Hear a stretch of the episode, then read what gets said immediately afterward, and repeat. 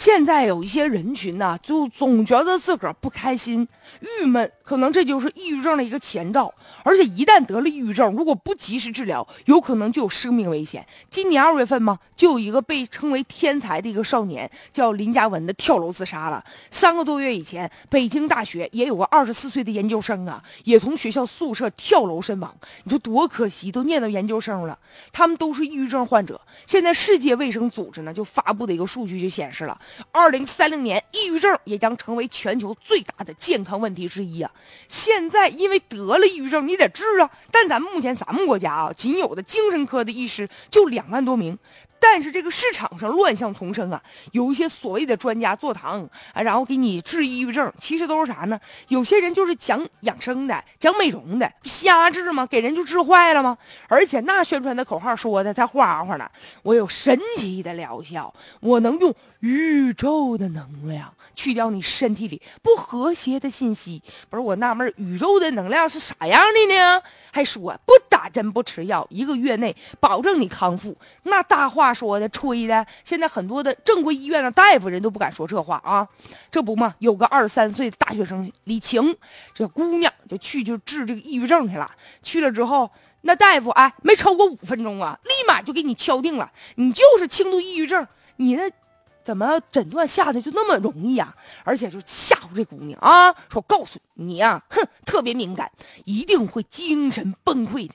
你有可能你就满大街，你就得跳脱衣舞去，知道吗？你最后就得达到不知道羞耻、不自知的情况啊！还说人家你气血两亏，心有余力不足，以后想干啥你都干不了啊！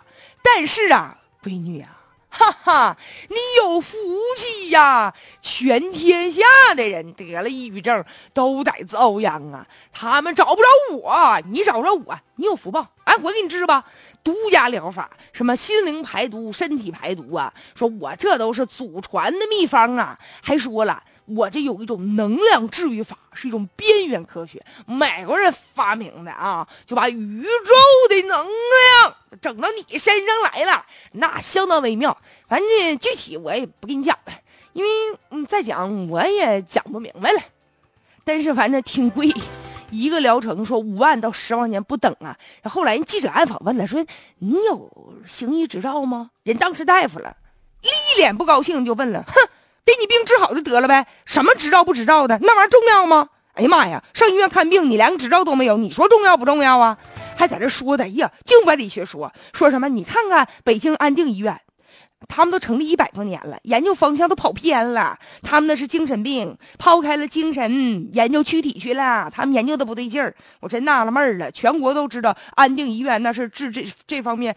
这个疾病的权威到他那儿变得一文不值，还说人家跑偏了，你看嘛着？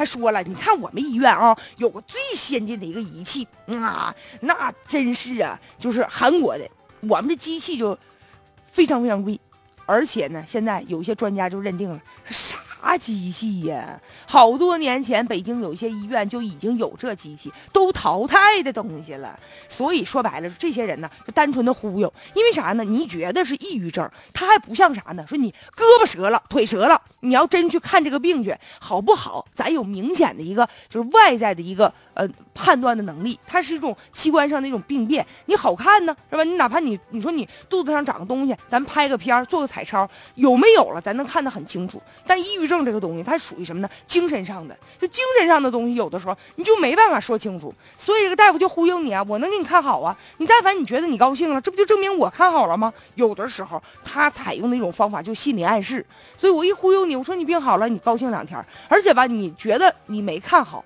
你回头你去鉴定这个事儿，就也可能会发生一些纠纷。所以在这儿要跟大家说什么呢？一方面你要提，就是。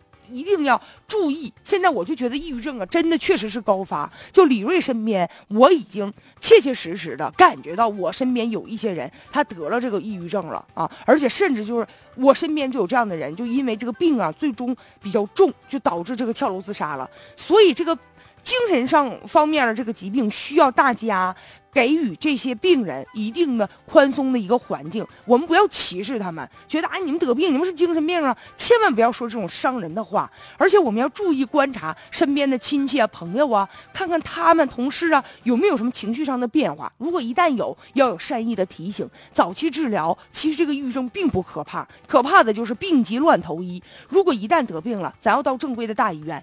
越是这种精神上的疾病，你越治不好啊，有可能后果就越加严重啊。所以，我们对抑郁症这样的疾病，其实，呃，真正引起大家注意没有几年的光景哈。但是了解了，我们就应该呀，就是对这样的疾病引起重视。